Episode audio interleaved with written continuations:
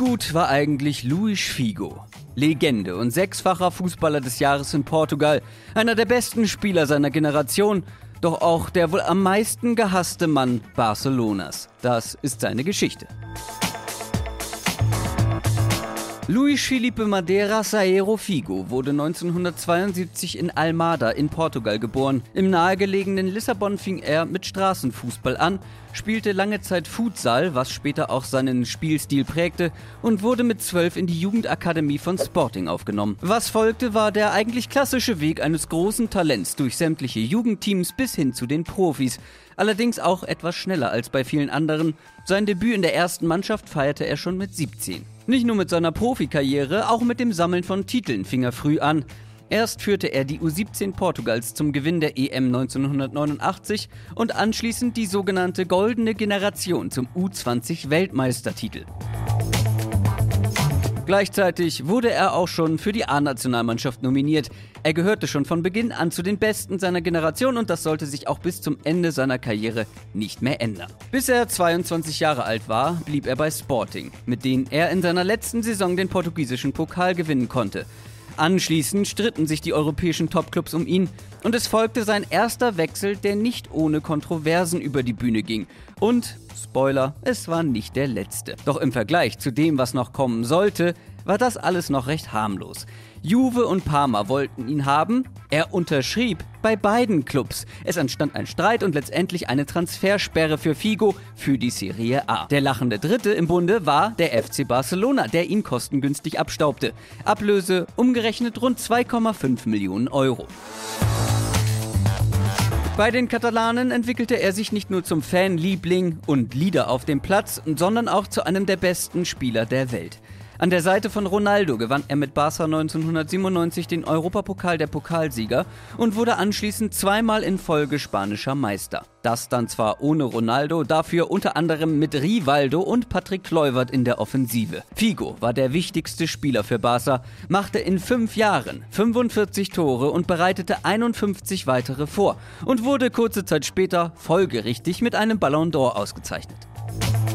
Meistens auf der rechten Außenbahn zu Hause gehört er zu den besten Vorbereitern und Standardschützen aller Zeiten.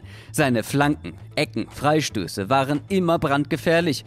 Er war zwar nie der athletischste von allen, dafür, vor allem dank seiner Futsal-Vergangenheit, mit einer herausragenden Technik ausgestattet. Ein begnadeter Dribbler, der seine Gegner schwindelig spielen konnte, ohne dabei auch nur im Ansatz angestrengt zu wirken. Jede Bewegung war wie aus einem Guss, die pure Eleganz.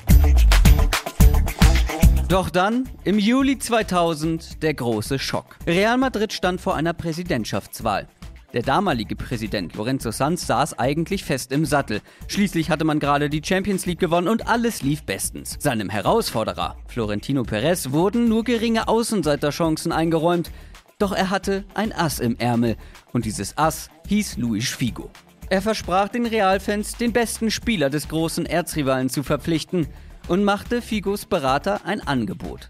Sollte Perez die Wahl gewinnen, würde Figo knapp 1,7 Millionen Euro als eine Art Bonus kassieren, müsste dann aber auch nach Madrid wechseln. Würde er dann trotz des Deals einen Wechsel verweigern, müsste er 21 Millionen Euro Entschädigung zahlen. Sollte Perez jedoch die Wahl verlieren, würde er trotzdem die 1,7 Millionen Euro bekommen. Einfach so und dürfte bei Barcelona bleiben. Ein Angebot, das zu gut war, um es abzulehnen. Denn dass Perez diese Wahl gewinnt, galt ja als nahezu unmöglich. Doch es kam alles ganz anders. Perez gewann die Wahl. Um den Wechsel jetzt noch verhindern zu können, hätte Figo selbst oder Barcelona die vereinbarten 21 Millionen zahlen müssen. Es wäre damals gleichbedeutend mit der fünfthöchsten Ablösesumme aller Zeiten gewesen. Und das aus Barcelona-Sicht für den eigenen Spieler. Letztendlich wechselte Figo für die damalige Rekordsumme von 60 Millionen Euro zu Real Madrid. Wie haben die Barca-Fans diesen Wechsel aufgenommen, fragt ihr euch? Nun ja, nicht so gut. In den folgenden Jahren wurden die Auftritte im Camp Nou für den sogenannten Verräter zum Walk of Shame. 90 Minuten lang wurde er bei jeder Ballberührung konsequent und lautstark ausgebuht. Bei jeder Ecke, bei jedem Einwurf von ihm flogen die verschiedensten Gegenstände in seine Richtung. Münzen, Flaschen, Gläser, Feuerzeuge, sogar Handys, damals noch schwere Wurfgeschosse und, kein Scherz, ein Schweinekopf. Sportlich lief dagegen hervorragend, sowohl für ihn als auch für Real. Die Königlichen wurden 2001 und 2003 spanischer Meister und gewannen 2002 gegen Bayer Leverkusen das Finale der Champions League. Figo wurde 2001 auch noch zum Weltfußballer gewählt. Seine Quote nach fünf Jahren Real war am Ende sogar noch deutlich besser als die bei Barca, machte in weniger Spielen mehr Tore und mehr Vorlagen. Er war zu diesem Zeitpunkt der Spieler mit den meisten Assists in der Geschichte der spanischen Liga. Bei seinem ablösefreien Wechsel zu Inter Mailand 2005 war er zwar mittlerweile schon 32 Jahre alt, seine Titeljagd ging jedoch direkt weiter. Inter dominierte die Serie A und wurde viermal in Folge Meister. 2009 beendete er seine Karriere. Mit jedem seiner Clubs konnte er Titel gewinnen und davon jede Menge. Nur eine Sache blieb ihm verwehrt. Ein Titel mit Portugals Nationalmannschaft. Dabei war er so nah dran. Bei der EM 2000 und der WM 2006 schied man erst im Halbfinale aus.